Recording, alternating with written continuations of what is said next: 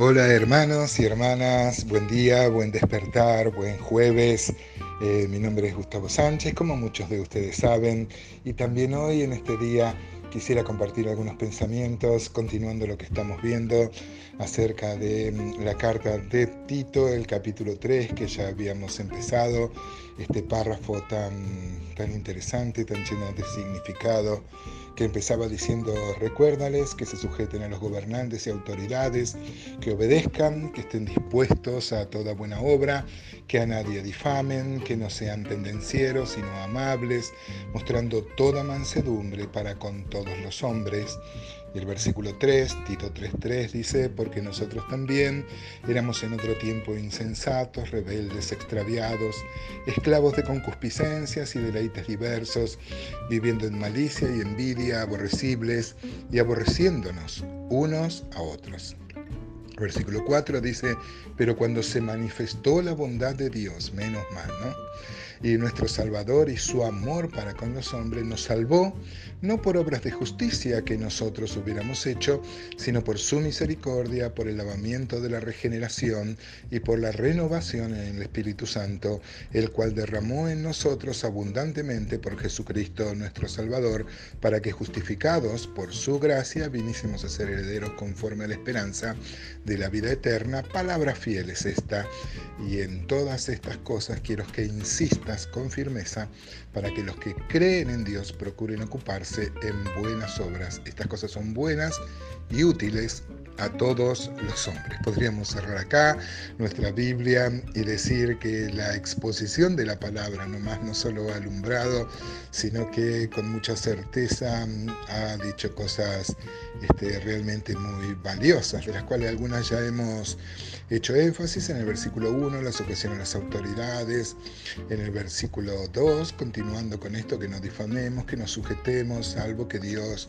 nos mande lo contrario. Y hoy toca el versículo 3. Mire qué interesante, hermanos. Dice, porque nosotros también éramos en otro tiempo insensatos, rebeldes, extraviados, esclavos eh, de concupiscencias y deleites diversos, viviendo en malicia y envidia, aborrecibles, odiables y aborreciéndonos unos a otros. Uno podría decir, qué currículum, ¿no es cierto, hermanos? Qué mm, bárbaro cómo describe la Biblia, eh, si bien es el libro más vendido, no es el libro más leído y mucho menos el menos creído, porque revela nuestra condición humana, lo que verdaderamente somos. Yo quisiera hacer énfasis, hoy me, esta mañana me me eh, parecía verlo, no sé si le pasa a ustedes, algunas porciones de la escritura, algunas porciones de los textos parecerían estar con ese marcador fluorescente con que los estudiantes remarcan algunas, algunas, algunas frases, ¿no? Eh, Tito 3.3 dice, porque nosotros también éramos en otro tiempo y va esa, esa descripción tan horrenda, ese espejo tan horrendo que hace la Biblia de nosotros. Pero me impresionaba esta expresión, porque nosotros también. Hermanos, hermanas, nosotros también. Muchos se olvidan, muchos cristianos creen que fueron salvados porque mm, se lo merecían o algo así. Recuerdo una vez un hermano había puesto en el Facebook una frase que decía, noten esta expresión, esta expresión decía, Señor, te doy gracias, porque me bendices mucho más de lo que merezco. Hermanos, este es un pensamiento realmente puede, puede sonar muy, muy, muy lindo, muy agradable a los oídos, pero es un pensamiento satánico. Si Satanás puede instaurar en nosotros que merecemos algo, hermanos, él va a tener una victoria muy importante. Y como ya vimos acerca de las falsas doctrinas y de las falsas enseñanzas, cuando se altera un punto de la escritura, un punto de la enseñanza bíblica, enseguida tiene un correlato con nuestra conducta, con nuestro caminar, con nuestro andar. Ya hemos visto que las falsas doctrinas doctrinas socavan, socavan la, este, la sana doctrina que es vivir de acuerdo a la piedad, vivir de acuerdo a la santidad que Dios plantea, por su gracia también y por su misericordia. Hermanos, nosotros también. Nosotros también. Alguien ha dicho que la mejor forma de predicar o de definir la predicación es un mendigo que le dice a otro mendigo dónde hallar pan.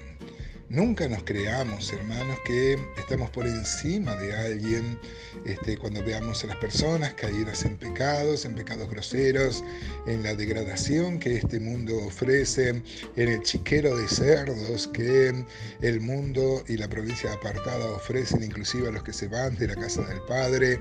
Nunca, hermanos, creamos que somos mejores que otros. Yo creo que lo he contado en alguna de estas mañanas, en estos cuatro años ya que llevamos de meditar en las escrituras.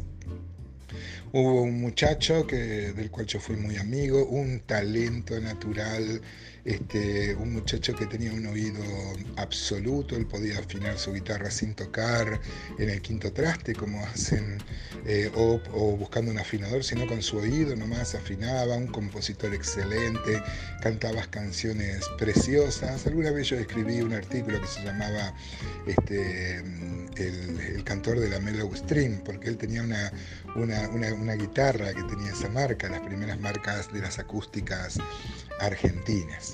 Este, un muchacho muy talentoso, pero claro, la droga empezó a hacer mella en su vida, los vicios.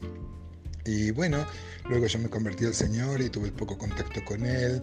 El tema que pasaron muchos años y un día yo haciendo unos trámites en el Ministerio de Educación, este, veo que alguien está acomodando los autos y lo saludé por su nombre y él ni me reconoció. Este, no porque sea algo, digamos, humillante, acomodar autos o ser trapito, como le dicen acá en Rosario, en Argentina, es un trabajo digno como cualquier otro. Eh, digamos que él eh, estaba más atento a los autos que se le iban para buscar una moneda que eh, que al saludo yo le dije, ¿te acuerdas de mí? Habíamos pasado tantos tiempos juntos. Este, miren, hermano, fue muy triste. Él al final dice, no, no, la verdad que no me acuerdo y se me iba el auto y bueno. ¿Saben qué, hermano? ¿Por qué lo cito? Eh, en un momento tuve un déjà vu, como dice, se dice hoy, y mm, pude verme en este muchacho. ¿Qué, ¿Qué diferencia hay entre este muchacho y yo? ¿Qué diferencia sustancial había entre él y yo? No fueron las oportunidades, teníamos las mismas oportunidades y él tenía mucho talento, yo ninguno, pero él tenía mucho talento, que quizás lo siga teniendo. Pero, mm, este, ¿qué nos diferencia, hermano? ¿Qué nos diferencia? ¿Saben qué? La gracia de Dios. No fue que yo acepté al Señor o busqué al Señor porque era más inteligente que mi amigo. Solo la gracia de Dios intervino en, esta, en, esta, en, nuestra vida, en mi vida. Nosotros también, hermanos, nosotros también, dice, éramos insensatos, o sea, ininteligentes, no racionales, dice la palabra. Rebeldes, o sea, la palabra enfatiza que es contumaz, extraviados, y la palabra griega es muy gráfica, habla del, del que vaga sin rumbo esclavo de concupiscencia deleites diversos.